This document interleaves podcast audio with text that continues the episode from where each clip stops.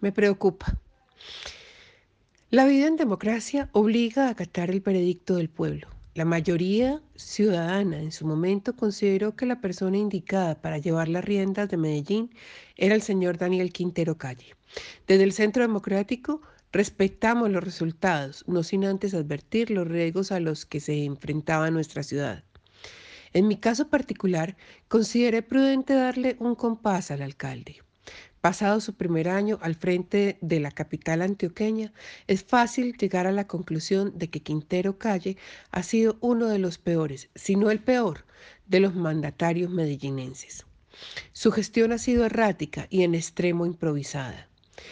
La soberbia del alcalde es altamente preocupante. Sus salidas en falso no son un chiste.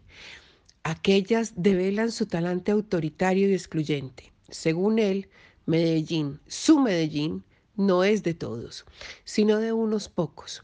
Aseveración con la que el mandatario cae en el peligroso terreno de la división ciudadana.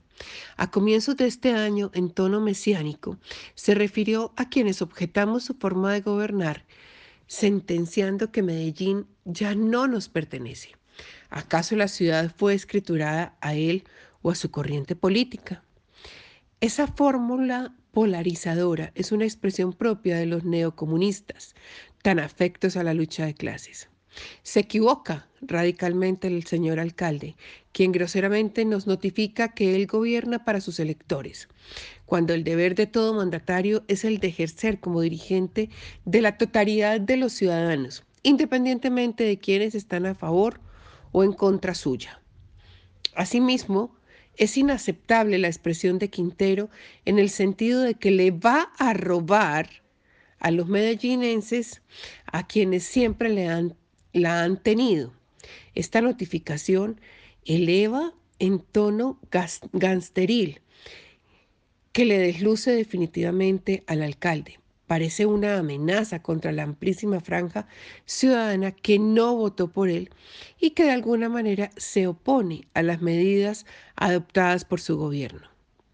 Para nadie es un secreto que Quintero Calle es un progre muy dado a desafiar y retar a través de las expresiones salidas de tono que rayan en la vulgaridad como es el caso de un evento que en agosto del año pasado convocó la Secretaría de Juventud y que estaba enfocado en las mujeres de la ciudad.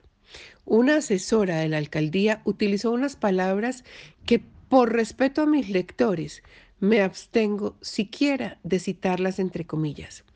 Pero lo cierto es que la reacción fue tan clara y contundente que la alcaldía se vio forzada a cancelar el desventurado encuentro pero inaceptable, el alcalde mantuvo el cargo de la funcionaria que desató la polémica. Daniel Quintero Calle está en las antípodas del respeto a los principios de la democracia.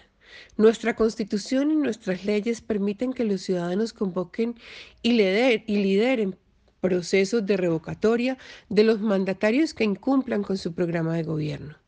Terminado el 2020, cuando empezó a formarse un movimiento espontáneo que tiene el objeto de revocar al alcalde Quintero, su reacción fue extremadamente violenta y descortés, calificando a sus opositores de tener referente a Pablo Escobar. Acusaciones inaceptables y temerarias que además del rechazo generalizado deberían tener una sanción jurídica ejemplarizante.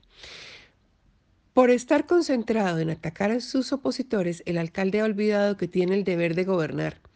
Las pocas ejecutorias que se han visto en Medellín en los últimos 12 meses han sido proyectos que hemos liderado desde el Centro Democrático. Obras como obras que Quintero Calle se ha querido apropiar y mostrar los resultados como si fueran de su administración. Cito algunos ejemplos. La financiación para la construcción del metro de la 80, obra que será financiada en un 70% por el gobierno del presidente Duque. Ese fue un logro del uribismo que el alcalde presenta como ejecutoria suya.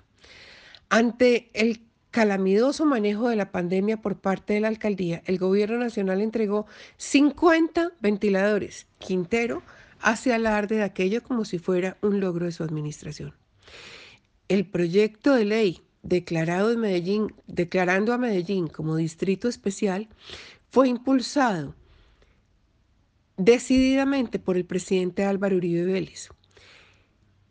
En él somos ponentes y autores Santiago Valencia, el presidente Álvaro Uribe Vélez y yo, entre otros congresistas.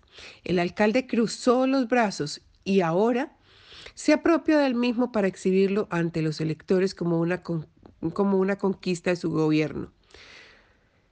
Y cierro la lista citando las tres donaciones que el gobierno de Emiratos Árabes le hizo a Medellín, donaciones por las que además ayudé a gestionar, pero que misteriosamente son presentadas entre el listado de los avances de la alcaldía.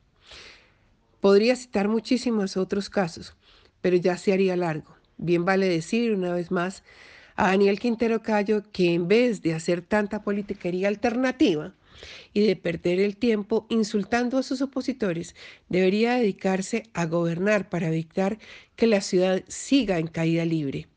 En lo personal, tengo el propósito irreductible de trabajar a brazo partido por impulsar la revocatoria de Quintero, quien, como señaló el presidente Uribe, recientemente es un alcalde improvisado. Yo le sumaría que además es un alcalde rencoroso.